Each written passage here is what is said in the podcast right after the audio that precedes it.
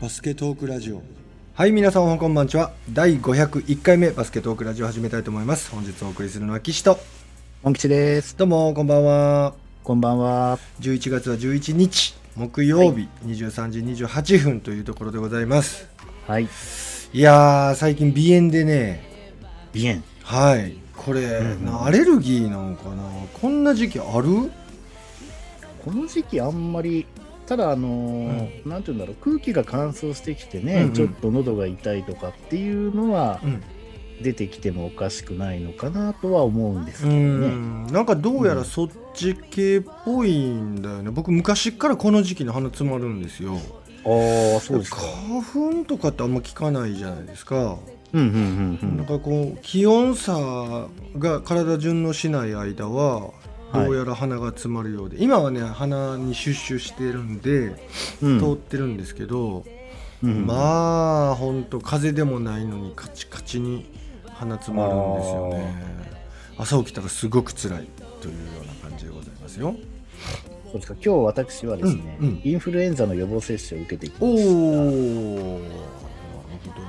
まあ、マスクしてるとね、でもこんなに減るんですねっていうぐらいね、去年はインフル少なかったみたいですけど、うんうんうんうん。うん、それとコロナも減ってますよね。落ち着いてるね今。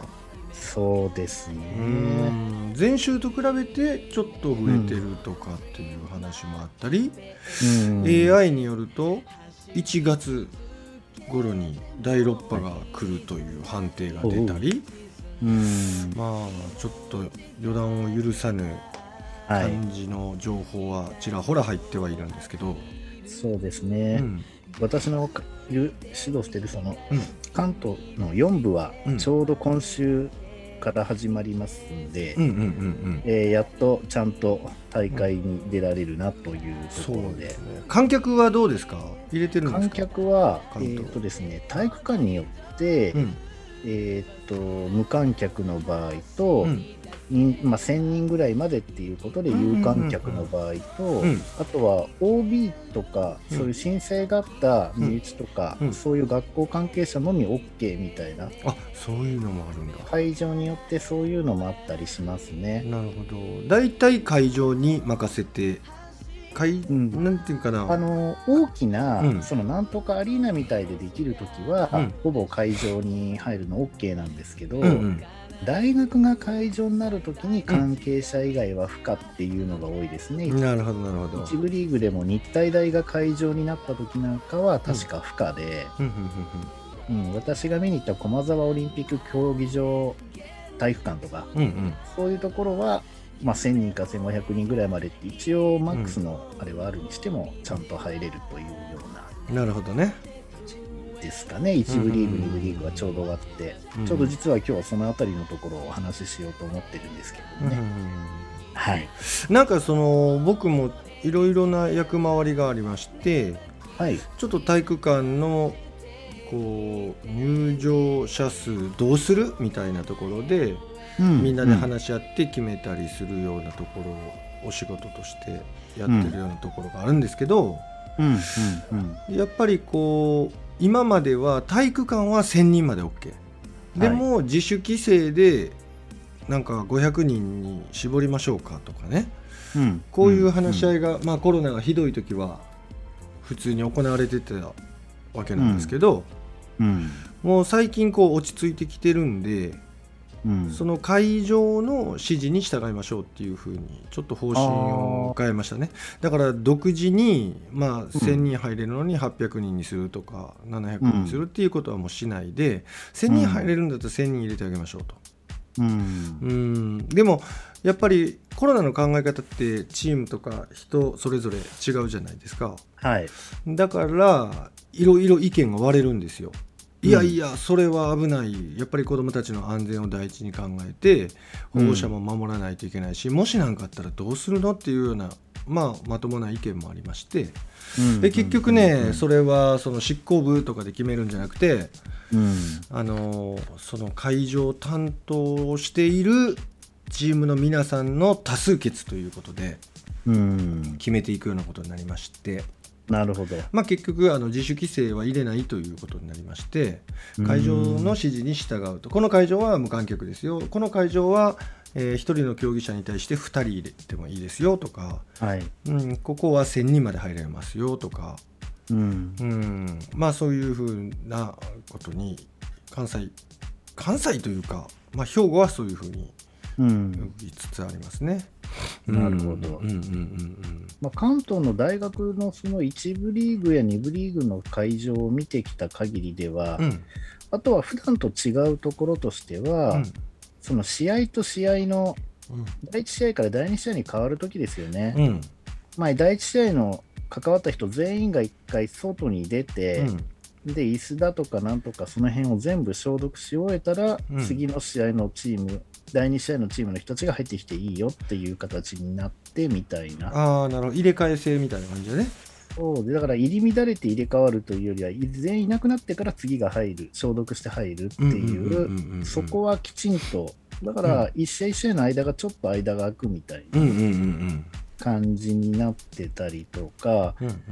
ちょうど普通は同時に第2 2つコートがある場合は第1コート第2コート同時に試合が始まるんですけど、うん。本来なら、うんうんわざと30分ずれてたりとうんかなるほどなるほど。消毒とか3なんです時からと隣は3時半から始まるとかで、うんうんあその辺が開始時間がうまくこうずれて、両チームが同時に入ってきたり、その4チームが同時にこう、アリーナの中にこう同時に入ってくるみたいなことがないようにしてるんでしょうかね。うんうんうんうんうんまあ、そういうところとかね。そうですね。結構あの僕これ考えるときに根拠が必要やなと思ってて、はい質問される方とかたくさんいるじゃないですか。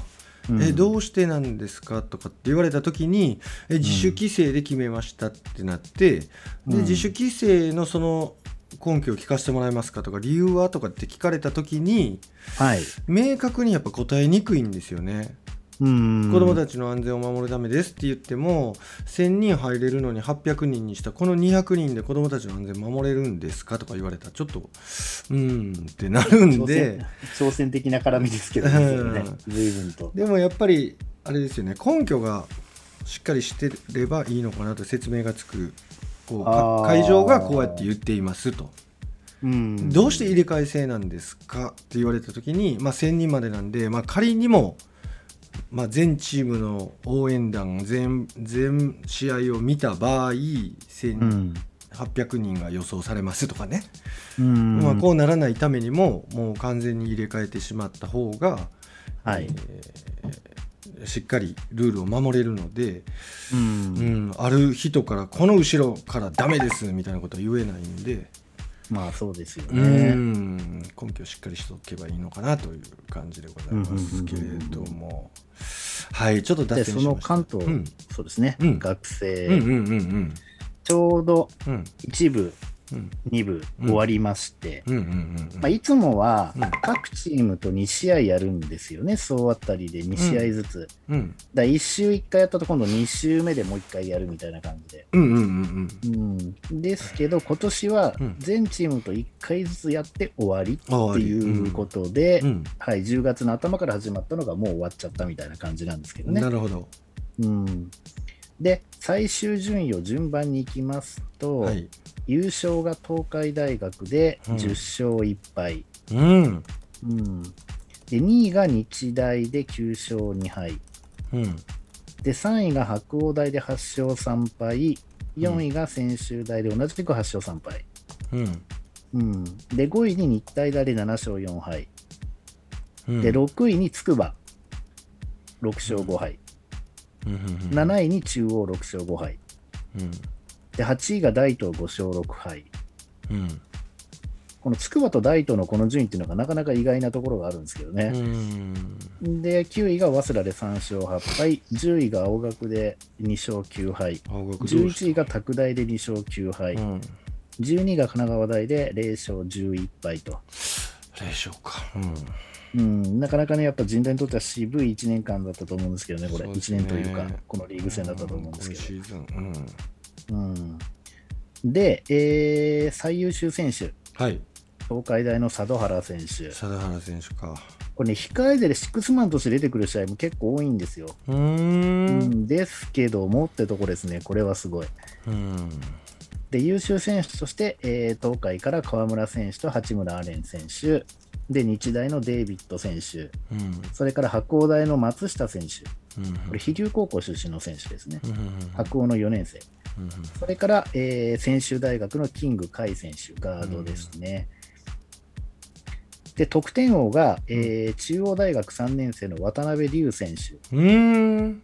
招致深谷出身で、実はあのー以前、秋田に、うん。秋田ノーザハピネッツに確か、えー特別指定でうん去年行ってたりとかする選手でね、うんうんうんうん190点取ってるそうです。留学生じゃないんだ。え？留学生じゃないんだ。留学生じゃないですね。へえで、スリーポイント王が、えー牧野亮玲選手、青学2年生、えー29本、えー洛南高校出身です、うん。ね。それからリバウンドがムトンボ・ジャンピエール、えー140本、日体大1年生ですね。うん。で、アシスト王が河村勇輝選手で57本とうん。いうことでございます。で、えーっと、今年のそのインカレに出場できるルールっていうのが、うん。えーおそらくこれ12校ってことだと思うんですけど、うん。うん一部リーグがちょうど12校ある中で、うん。これだと面白くないからっていうことで、うん。えー実は、えー一部の下の4チーム、うん早稲田、青学、拓大、神奈川うん。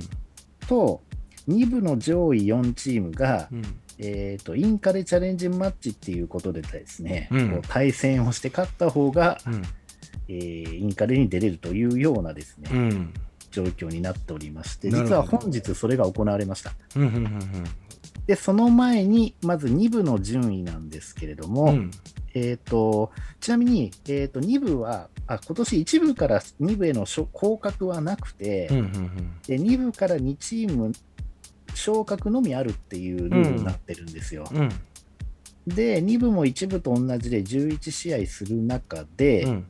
えー昇格を決めたのが上位2チーム。うんまず1位が明治大学11勝0敗。明治大学うんで、2位が国士舘大学で10勝1敗。へえで、3位、ここまでが昇格。ねで、インカレに出るチャンスを得られたのが、えー3位の明星大学。う去年インんカレに出て、初めて出て話題になってますけれどもね。うんそれから4位が東洋大学。うんうんはい。佐藤信長さんがね、うん教えてますけれども。うはい。で、そそこまでがインカレチャレンジマッチに出れます。んうんで、5位が江戸川大学6勝5敗。うん6位が駒澤大学6勝5敗。うん7位が関東学院大学6勝5敗。うん8位が上武大学5勝6敗。うんで、なんとここで9位法政4勝7敗。ええなかなか苦しかったですねで、10位が東京聖徳大学で2勝9敗。か。で、11位が順天堂大で1勝10敗。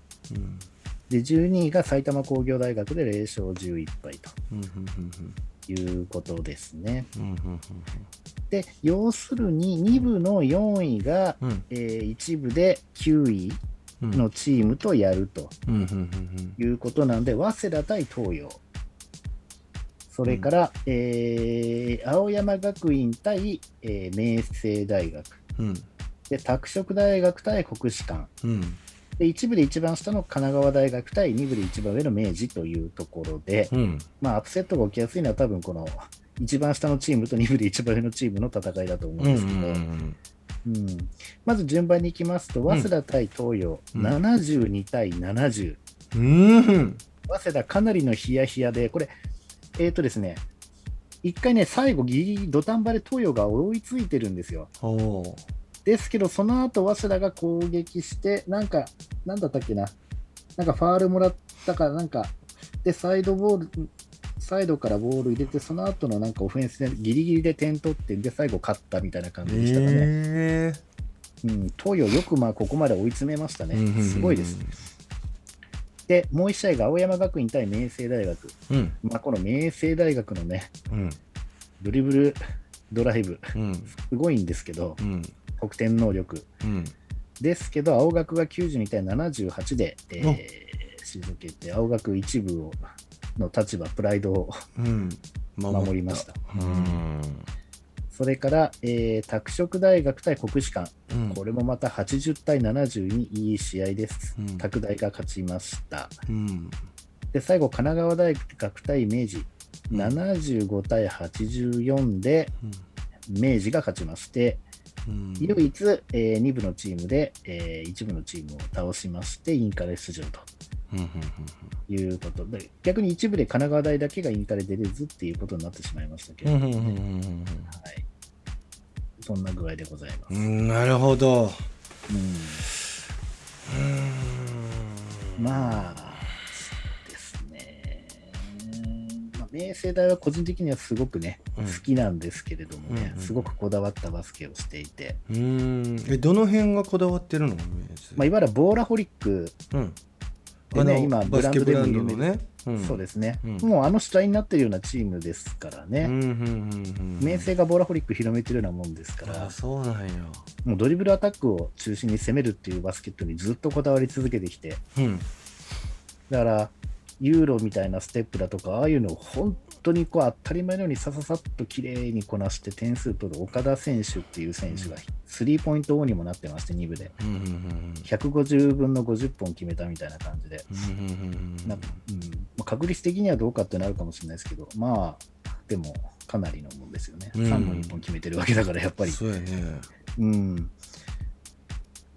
そうですね。あともう一人、あの、加藤選手っていう2人の4年生の選手ってものすごい得点力、1対1能力に高い選手がいまして、うんあとはリバウンドを留学生が取ってくれるんですよね。ああそうなんやオフェンス力はそんなにない留学生なんですけど、うんリバウンドをとにかく踏んだくってくれるので、そこから速攻出せるっていうところで、なるほどなるほどはい。変にパス回したセットオフェンスっていうよりは、もういきなり目の前にゴールが見えたら、もうご全部、まずは ドライブアタックでうん。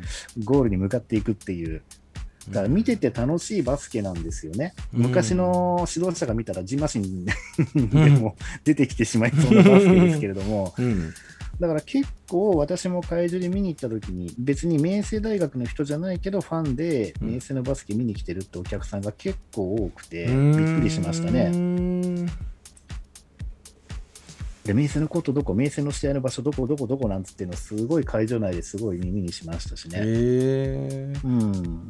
3x3 とかも出るんかな、いやー、そっちはまあ、どうでしょうね。ボーラホリックって力入れてるよねそうですね。だから、うん。明星出身の選手とか、明星大としてそういうの出てるかどうかは知らないですけど、うんうんうんただそういう選手が 3x3 の大会に出てっていうのは結構ありますね。うんうんうんうん以前そこの選手が有名になって、なんか世界の大会行ったりとかっていうのもありましたし、うん、最近は違うんですけど、前なんかももう、試合前のアップの時にうん。リップコーンを置いてドリブルのババババババってこうみんなして順番にそういうのをアップの時にやってたりとか、うん、なかなかそういったところも個性的で面白かったですけどね。なるほど、すごいな。で、こういう人たちが真剣にディフェンスすると、結局身体能力が高いから、うん。なんか組織的なディフェンスじゃないんですけど、1対1のディフェンスで相手をこう煽ってボール奪ったりするのも上手な選手が多いんですよね。うんうんうん。だから、まあそうですね、ディフェンスしてる時も割と見てて面白く思える時っていうのが多いですね。本当、この前も見てた時に、試合中、5対5のゲームなのにいきなりなんかワンオンワンみたいなのが試合コートの中で始まったシーンとかありましたからね。えー、そうなの？周りどうしてんの？いや、相手もなんか見てるっていうんじゃないですけどね。アイソレーションみたいなことになってる。そうですね、そんなところで、ディフェンスもディフェンスで向きになって止めに行ってましたし、へえで、どっちかのベンチからヒューヒューヒューヒューみたいなのが、なんか煽りみたいなのが飛んできてまして、5対5でこれあるかみたいな、もうまさにボーラホリックっぽいね。そうなんですよね、うんまあそんなの試合の中でバカとかあるわけじゃないんですけどね、でもこれはうん見てたらすごく面白いと思いますね。変変に組織のチームのために自分を殺すみたいなね、うん。そういう組織的なバスケっていうよりは、うん、とにかく、あのーゴールが見えたら、ボールをもらったら、まずはゴールに向かえっていうところですかね。なんかそういうところが逆にすごく新鮮に思えちゃうというか、うんうんうん。まあ、こういうチームがあるからこそ、ね、うん。まあ面白いというかね、みんながみんな同じようなバスケするんじゃなくて、うん。うん、っていうのはすごく感じますね。うーん。ですね。まあ、その明星大は今年は残念ながら出れませんでしたけれども、インカレにはですね。うん、なので、これで、えっと、4年生は引退をして、まあ、新チームとしてのあれが始まるんでしょうけれどもね。うんうんうんうんうん、なるほどですね。うんで、あとは、うんえーっと、そんなところかな。まず学生に関して言うとですね。うんうんうんで、あとは、えーっと、B リーグの方ですね。はいせっかくなんでご紹介したいと思うんですけども。ええお願いしはい。えっと、今、今年また随分とですね、うん。順位がうん。また読めないような状況になってまして、うん。もういきなり順位から入っていっちゃおうかな。はい。えーっと、まず、えー B1 の東、えーっと、1位がアルバルク東京で9勝3敗、うん。同じく川崎ブレイブサンダース9勝3敗、うん。同じくサンロッカーズ渋谷9勝3敗。うんこれ3チーム並んでまして、うんで、4位に千葉が8勝4敗、うん。で、5位に宇都宮が7勝5敗、うん。で、6位に横浜ビーコルセアーズが6勝6敗。うん。今ちょっと面白いのが、この横浜ビーコルセアーズがなかなかいいんですよね。うーん。実は先日もし実際に横浜国際プールに試合見に行ったんですけどね、うん見てて面白い試合をしてくれるようになったなっていう印象です。ううんのビーコルって、まあ、どっちかというと、その順位的にはいつも下の方にいることが多くて、うんで外国人選手もなんかこう入れ替わりが多くてう、ん。うん、で試合見てても、なんかイランターンオーバーがやたら多くて、バタバタバタバタして、なんかもう何やってんの的なのがこう 多分見てても多くてう、んうん。うん、で負けちゃうみたいなのが多かったんですけど、うんまあ見てて、まずターンオーバーがすごく減って、うん。ディフェンスが良くなって、で選手がこう安定してきてるっていうんですか、そのメンバーが固定されてきた、いい意味で。うん。っていうところで、だんだんだんだんチームとしてこうまとまりが出てきてですね、うん。うん、だこの前、私が見に行った時なんかも、シーホース三河、うん。その時7連勝中だったのかな、うんうんうんもう勝って止めましたし、うん、なかなか面白いです。うんで特にそういう以前が以前なだけにですね、うん。今年はさすがに違う、本当に違うと、ただ最初2連勝したからいけるとかっていう、そういう自虐的なもんじゃなくて、うん。本当に良くなってるっていうことで、ファンの人たちがすごく喜びを感じてると思いますね、今あこれ、本当に強くなってきたのが分かるっていう。最初はたまたま2連勝しただけで今年はいけるんじゃねって半分冗談の半分ね、なんかそのちょっとだけ期待して、でも結局内心その後は結局負け続けちゃうんじゃないかなって思いながらそういうふうに言ってるって雰囲気があったんですけど、うん今は本当に勝ち越しいけんじゃないかみたいなね、うん感じになってきてるような。いい雰囲気を感じましたで、順位がその下で群馬が5勝7敗、あと秋田ノーザンハピネッツも5勝7敗、で、レバンガ北海道も最初ちょっと負け込んでやばいかなと思ったんですけど、持ち返してきて5勝7敗。うんむしろこのメンバーでよく頑張ってるなっていうところですね。うん先日、宇都宮にも1勝しましたし。で、次が新潟で2勝10敗、茨城も2勝10敗ということで、この2チームがちょっと最下位争いしてるような感じです。うんうんうんうんうんで、西がですね、ぶっちぎりで琉球10勝2敗、えどこ？琉球。あ琉球琉球はいはい。ここへ来て、怪我人とかも結構何人か出ちゃって、やばいなと思ってるんですけど、その試合でもまた勝ちみたいなところで。うん。で、2位が注目の島根。うんうん安藤誠也と金丸。ああ、そうかそうかそうか。リクルート成功したんだよね。そうなんですよね。うんうんうんで、すごいのがね、安藤誠也選手、これ、うん。あの、なんて言うんだろう、SNS でもね、野に放たれたっていう言われてますけどね、うん。あのね、うん。そのシステマチックなバスケットから解放されて、うん自由に泳がせてたら大暴れしてるみたいな感じなんですよね。えーだから毎試合、アルバルクにいるときは多分25分ぐらいが多かったと思うんですけど、うんうんうん島根に来てから30分近く毎試合出てて、それでいって本人がボール持つと周りにパスさせずにずっとドリブルガンガンつきながら相手に1対1を仕掛けてズレを作ってスリー打つみたいなのがすごく多くてですね、うん毎試合20点ぐらい取ってるんですよ。金丸選手が毎試合1桁。別に失敗したとは思ってないんですけど、うん。勝負どころで決めたりしてるので、うんうんうん。だから安藤選手は自分の好きにやらせてもらえてて、すごいなんかこう、自由を得て、伸び伸びというか、大暴れしてるのに対して、金丸選手がちょっと目立たない感じになっちゃってますね。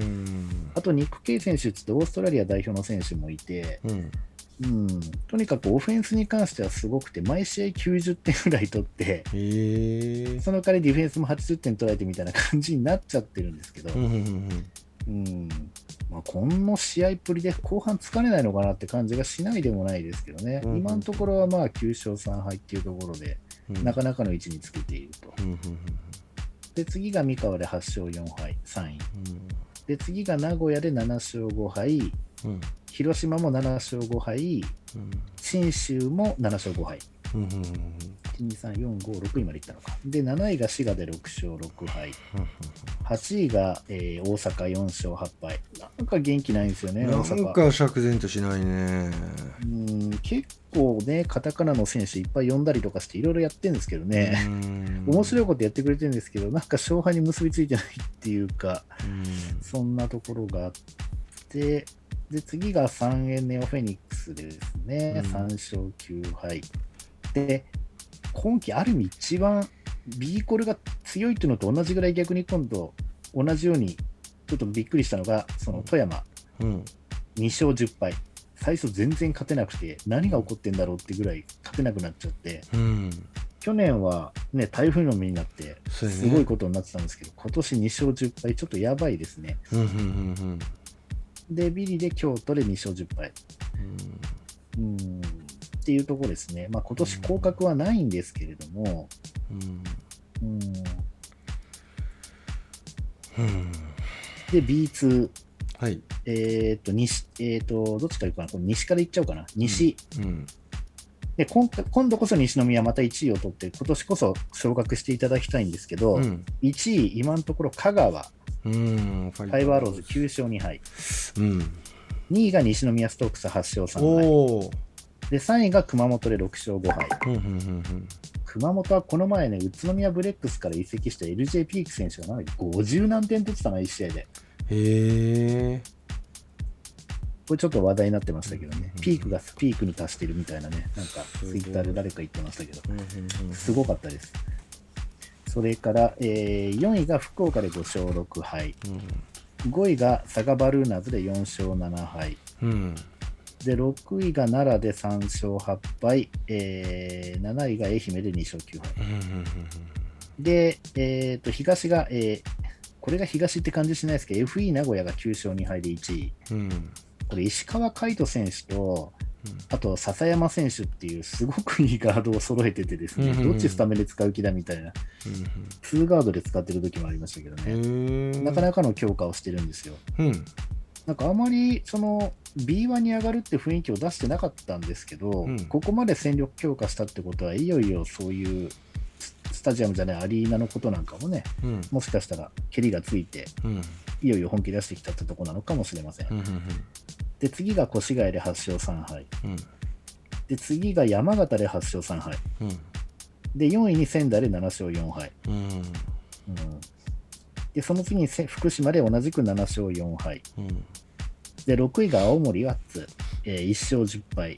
うん7位、アースフレンズ東京 Z0 勝11敗。いまだ勝ち星なし。これ辛いです。これ辛いなで、しかも、うーん、なんか、やっぱり、もう勝てる気しない負け方してるところがちょっと多いみたいなので、うん。この辺は、まあちょっと言い方悪いですけど、青森とか愛媛とか、ちょっとカイトの試合のところじゃないと勝ちにいけないんじゃないかなと思うんですよね。うん、正直。うん。うんまあ、西宮ストークスに関しては、やっぱりね、今年なんといっても河村選手と中西選手がね、うん加入して非常に盛り上がってるわけですけれども、うんうんうんもう河村選手なんか、本当に河村劇場、すごいみたいですよね。ああそアップでこう、向こうまでダッシュして戻ってきたりするじゃないですか。ううんうんうんで、戻ってきた瞬間、正面にいた男の子にタオルを首にかけてあげて、ほいとか言ってあげちゃったりとかですね。へえで、ボール転がってって、お客さんがパス、また返してあげたときに、わざと受け取らずに体にぶつかって、いてーみたいなアクションをして見せたりとかですね。うんうんうんうん。いちいちお客さんを楽しませるというね。うんいいねで、B1 でやってたあのマスコットハンターっていう形でですね、うんうんその会場にいるマスコットを必ずこういじるという、うんうんうんうん、ストークスもなんかやられてましたしね、ストーキーとか。うん。まあ、本当に会場を盛り上げてくれるっていうね、こういう方もやっぱりいてほしいですよね。うん。今スタートラインナップどんなになってんのやろ？スタートね、松崎選手と渡辺翔太選手のツーガードみたいなところから、うん。どうだったっけな、堂原選手がなんか一時期試合出れてなかったんですよね。あそうなんだ。うん、で、谷選手がスタートじゃ、谷選手もスタートじゃない時があって、うんどうだったかな、えっ、と、例えばこの前の試合でいくと、スタメンが河村紺野、松崎、ムボジ、ハインっていう、うんうんでも河村選手、スタメンってこれ珍しいんだよな。うんうんバランス的にはでもやっぱ外国人選手2人とか3人がやっぱり大体10点以上とか、うん。そのうち誰かが20点ぐらい取って、うん。あと堂原選手が10点ぐらい取って、うん。あと谷選手がまあ9点とか、なんかそのぐらいだったり、松崎選手はあんまり点取んないんですけど、試合ではスタメンで出て14、5分出てるってパターン。うん。田村選手も10点前後は取るのかな。ちょっと直接見れてないんですけどね、うん。本当はこのアースフレンズとやったこの前の試合、見に行きたかったんですけど、仕事入って見に行けなくて、ちょうどね、蒲田でやってたので、うん。近くて見に行きたかったんですけど、まあでも今年のストークス面白そうですね。ねえ。うん。あとただ B1 は、はいすごくね、怪我人が急にボコボコ出始めて、うんあそう。五十嵐選手なんかも、なんか人体がどうこうとか、琉球の田代選手もそうで、あそうなん。うん、なんか怪我人が急にボコボコ出、なんか先週ぐらいから出始めちゃって大丈夫。五十嵐選手っていくつよ？40、だから41ですよね。ええすごいなそう、だからそこでその大きな怪我やっちゃうって結構痛いなと思うんですよね。うんうんうんうんまあ誰が怪我しても痛いは痛いんですけど、なんかその回復力の速さだとか、うん元に戻すまでっていうところにえらい時間かかりそうな気するじゃないですか。うん確かに余計に辛そうな気がするんで、うんうん若い選手以上に。うんうん、そこは気になるところですよね。うんうんなるほど。で、ついでに言うと、そのこの前の土曜日に私がその国際プールに横浜ビーコルセアーズとシーホース三河の試合を見てきたんですけれども、うんうんうん。その時にもね、トム・ホーバスさん来てまして、ああそちょうどね、この前の水曜日か日曜日ぐらいまでは、ホーバスさんが毎試合いろんなところ見に行ってましたね。うん。宇都宮の試合に最初来てたりとか、うん。うん、で私が見に行った時にその来てた時はおそらく三河のホーバス選手あホーバスじゃないやそのあいつら阿炎幸輝選手を見に来てたんじゃないかなと思うんですよね。うんうんでもういよいよね中国戦が近づいてきてるので、そうだよね。うん、誰選ばれるのかなと思って、でもね一つうんこの前川崎の試合見に行ってたっていうのを聞いた時に、うん川崎にいて今度代表に選ばれそうな選手って言った時に、ほら辻選手は今広島に行っちゃってるし、うん。篠山選手も今はちょっともうこれから選ばれなそうな雰囲気になってるから、うんうんうん。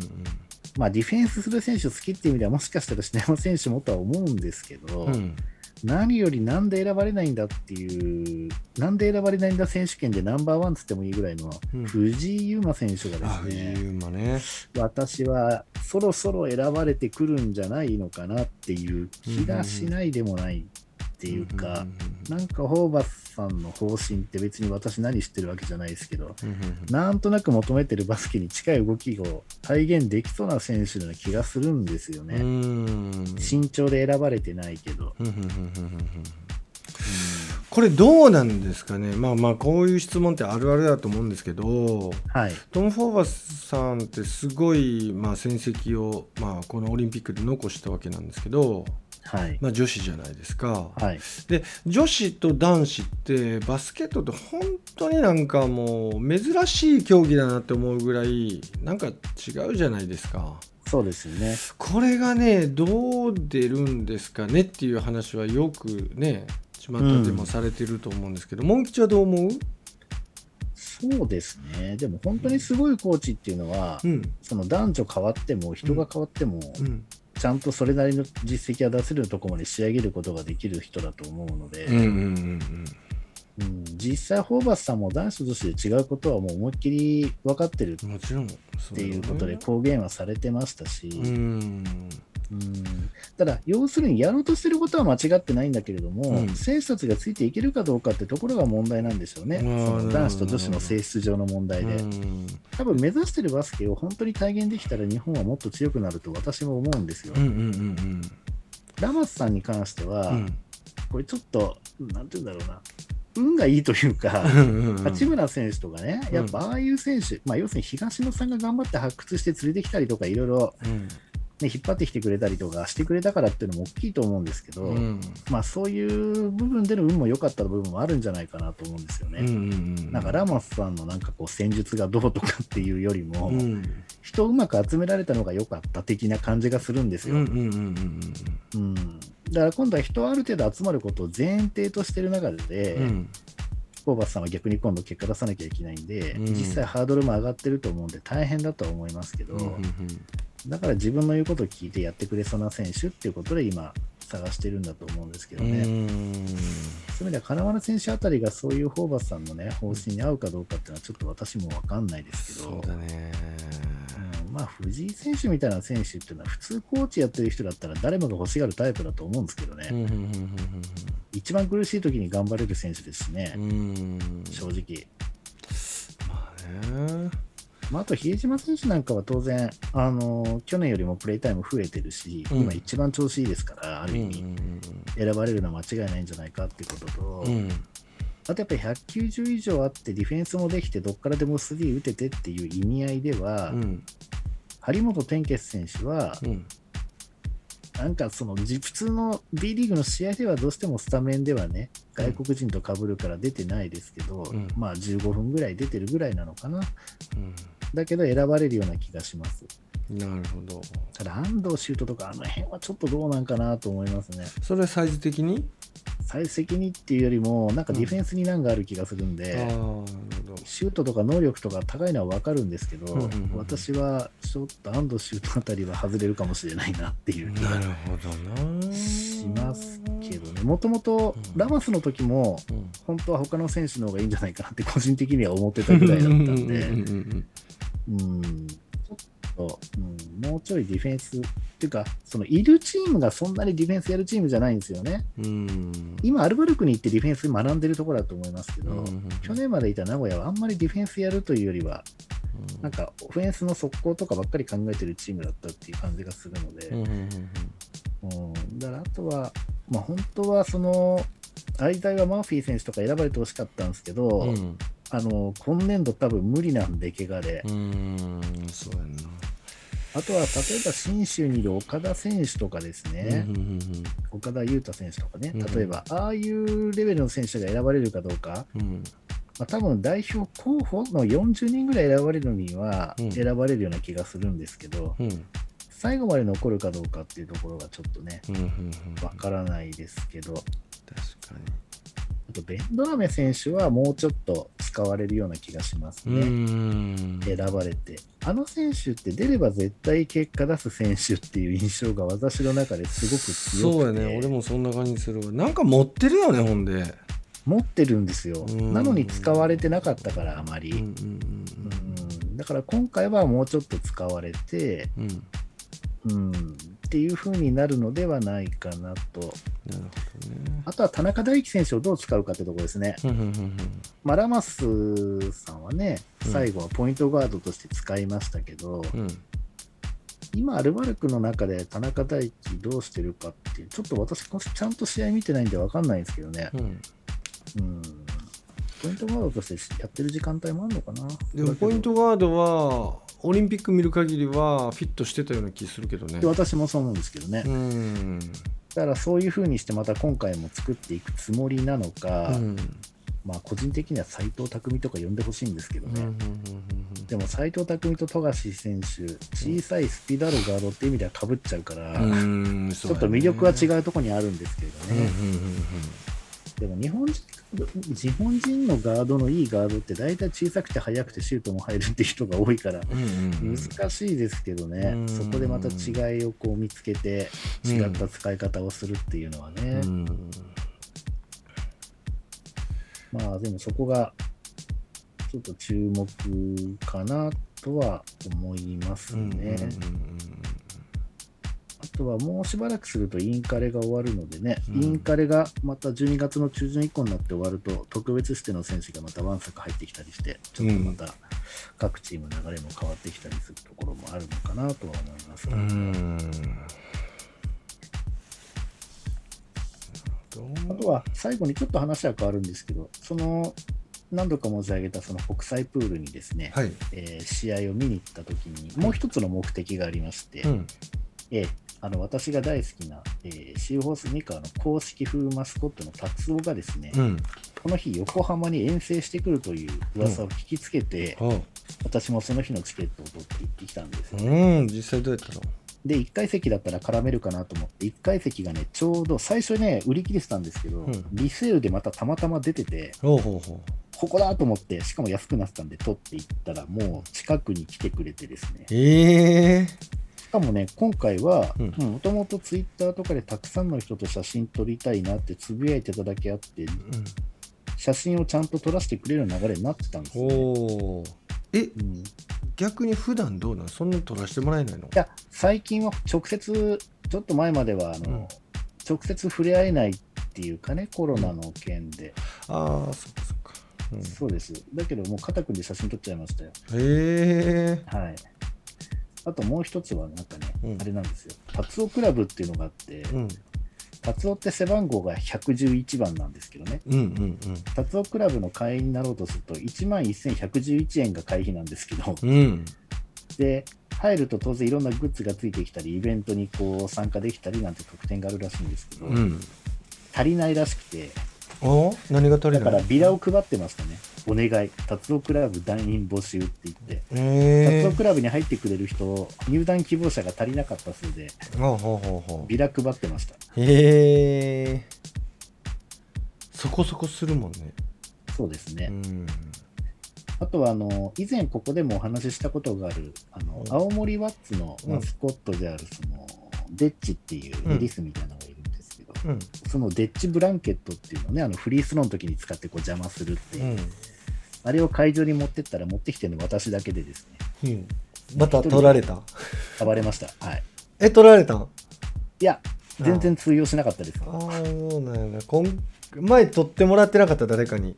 誰かあ私また今回も誰かに取られてました。取られてましたかでもう変なおじさんになってまして私もね。達夫のお面があったんで達夫のお面かぶって会場内うろうろしててですね、そのデッチブランケットを背中に最初はこうまとって歩いてたら、うん。横浜のマスコットのコロスに何ですかそれみたいな感じでうん。指さされて寄ってきて、うん。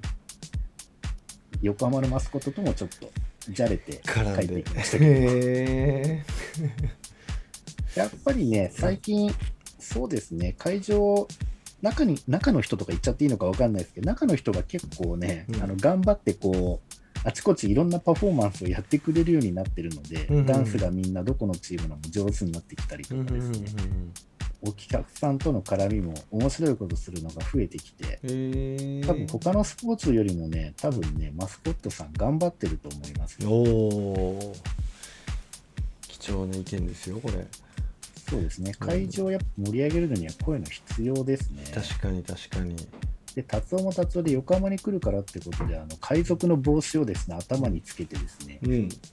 横浜バージョンでへ登場してまし。て、で、今ね、達夫ね、ご当地達夫っていうね、うんあれを作ってるんです。キーホルダーを作ってるんですよ。うん。で私ちょうど買ったんですけど、うんうんはい。あの、達夫がやっぱりその、海賊の格好してるキーホルダー。で、沖縄に行った時には、うんえっ、と、シーサーの格好してる達夫とか、うんうんうんうん。そういうご当地キーホルダーをこう、あちこち遠征に行くたびに自分で作って売ってるっていう。まあ、こういうのをちゃんと売って資金にしていただいて、いろんな会場に遠征に来ていただくと、うん。会場もファンも盛り上がって喜ぶんじゃないかなと思いますけれどもね。確かに。で、あと、ちょうどオールスターのね、投票がうん。何日か前ぐらいから始まりました。今年のオールスターは沖縄です。ああ、そうなんだ。去年できたあの沖縄アリーナですね。そうやんな。あの、ハーフタイムになると、あの、ゴーディーの気球が飛び始めるという。はい。で、そこでやっぱり去年から2日に分けてやるらしいですね。うーん。1日目にそのスリーポイントコンテストとダンクコンテストとか、うんあと、なんだっけ、スキルコンテストみたいなのをやって、うんで、2日目に、えっ、と、5対5をやるという。うん。でも、これ、うでも、スキルチャレンジとかスリーポイントコンテストとかだけ見に、何千円払って見に行くっていうのはどうなんだろうなと、私は個人的にちょっと思うんですけどね。全部まとめて同じ日にやってくれた方が、それ以上言っちゃダメ。そうね、お得感に欠けるなって感じが私はするんですけどね。うんうん。うん。あれはなんとかした方がいいと思うんだけどな。確かに。うん。まあ、でなるべく多くの方々に、うんやっぱりそういうスター選手をこう見れる機会を与えたいっていうのもあるんでしょうね。うんうんうんうん。まあ、でもそういうのが好きって人もいるからいいのかな。どうなんでしょうね。うん。あとは、なんかいろんな人の話を聞いて思ったのは、やっぱりそのどこの席を取りたがるかっていうのも、随分こう、ファンの層によって違うっていうのが、すごくいろいろデータとして出てきてる部分もあるっぽいですね。ああ、そうなんだ。うん。やっぱりね、あの、試合自体の内容をちゃんと見たい人、うん。だから私とか、そのコーチとかは例えばやってたりとかして、やっぱ試合全体のその選手のこう動きとか戦術とかそういうの見たい人っていうのは、うん。1回でも後ろの方とか全体の見渡せるような位置、うんうんうん選手が近くで見れるというよりはう、ん。もうセンコートのセンターあたりの真ん中とか、あと2階席とか、うんうんそういったところを結構撮る人が多いみたいですね。うんうんうん逆に選手の写真を撮りたい人っていうのはゴールエンドのところ。うん。ああ、ゴールエンドのところね。私もゴールエンドどうしても最初好きになれなくて、うんうんうんいやそりゃゴール下のね、あの戦いが、ね、バチバチ見れるのはいいかもしれないですけど、とにかくあのポールが邪魔で見えんやんっていうのがあって、あれすっごいストレスだったんですよね。しかもあの席結構9000とか1万いくらとかしたりするんで、うんうんうんなんであんな高い費用払ってあんな席で見るんだろうとか思った時あったんですけど、うんうん。行ったら行ったで、まあ、そういう、最近私がやり始めたあのブランケットをこうやってフリースローの時にやるとかですね、うんうんうんううん。ん、そういうのしたりとか、あとベンチに近いから、ベンチの写真は撮りやすいんですよね。ああなるほどうん、だからそういう人にとってはすごくいいのかもしれないですね。うん。やっぱりゴール下で戦ってるところのその写真撮りたい人とか、うんうんうん一眼レフとか今すごい持ってる人いっぱいいますもんね。ああそうなんやもう1試合だけでうん何1000枚とか。へえ2000枚とか撮っちゃうみたいですよ。そんなに取るんや。まあその中で当然ボツは消していったりとかね、いろいろするんでしょうけど、昔みたいなフィルム式とか違うからやっぱガンガンさって撮っちゃう ちょっと昔すぎること言っちゃいましたけど。多分そういうのもあるんでしょうけど、うん。だからハーフタイム中とかはハーフタイム中でチア撮ったりとかね、うん。マスコット撮ったりいろんなことしてるみたいで。うんでそういうのをこう SNS に上げた時に、うん。自分のその撮った写真を誰か無断で使った人がいるとか言って勝手に使うんじゃないなんていうそんなバトルが起きてたりとかね、へえうん。まあアイドルの写真並みのそういうなんか戦いも行われてたりするみたいなんですけれどもね、うん、だから載せるときには他の人にコピーされても自分の写真だって分かるようにちゃんと自分の名前をうっすらこうぼかしで出てくるようにして、うんうんうんううんん、俺の写真勝手に使ったときにはバカバレちゃうからねみたいなね、うん。なんかそんな風にしてたりとかしてる人もいるみたいですね。うん。あとなんかこの前ツイッターでうん。どっかの学生がうん。やっぱりその卒業論文とかのテーマにその B リーグの運営のことかなんかまとめてうん。やりたいとかでうん。うん不特定の人たちにそのアンケートを答えてほしいなんてそういうのをツイートしてる人とかいましたね。例えばどういう年齢層の人がどういう目的で選手なのかチームなのかどっちの目的で来てるのかとかそういう選択肢私もアンケートに答えてみたんですけどね、うんうんうん、で買うときは大体 1, 1回し1試合平均いくらのチケットを買ってるかとか、うん。うんうん、なんかそういうアンケートを取ったりしてる人もいましたね。へえうん、だからそういうこう題材にも使われるようになってきたし、いよいよこう、ね、認知度も高くなって、いろいろ形になってきてるんだなっていうのはすごい感じました。いいですね、ねいいですよね。うん、文化になりつつあります。うんねはい。まあ、まだ始まったばかりなんで、これからですが、まあ、B リーグの動向うんも注目ですね。はい何よりニュースで絶対出てきますね、スポーツニュースで。出てくるようになったよね。あれは嬉しいっすね。嬉しいしまあ今までなんでやねんっていうようなこともたくさんあったからね。うん。なんでバスケ取り上げられへんのよみたいないっぱいあったけど。あれはやっぱり、あのまだ、ああいうテレビだから、やっぱりこう一般の人受けを狙ってるっていうところもあって、うんうん。いまだに田臥選手を中心に移しちゃったりとかね、うんうんうん。うん日本最初の NBA プレーヤーの田臥選手も活躍して、ブレックスが勝ちましたみたいな、そういうこううん放送がまだまだ多いので、うんまだそこら辺はちょっとムズムズしますけどね。違うんだよみたいなね思ってる人も多分多いと思いますけど、そこ見てね。うんまあ、そういったところもだんだんだんだん変わってくるとは思いますけど。はい。私からはこんなところです。OK です今日もたくさん教えてくださってありがとうございますありがとうございました。はい、えー皆さんも501回目のバスケットークラジオ楽しんでいただけましたでしょうか？今日はモン吉さんが B やそれからインカレチャレンジマッチやインカレのね前の一部の話やいろいろータムリーグですね。オータムリーグだはい。なんかを話してくださいました、えー本日お送りしましたのは岸とモン吉でした。See you next time バイバイバイバイ。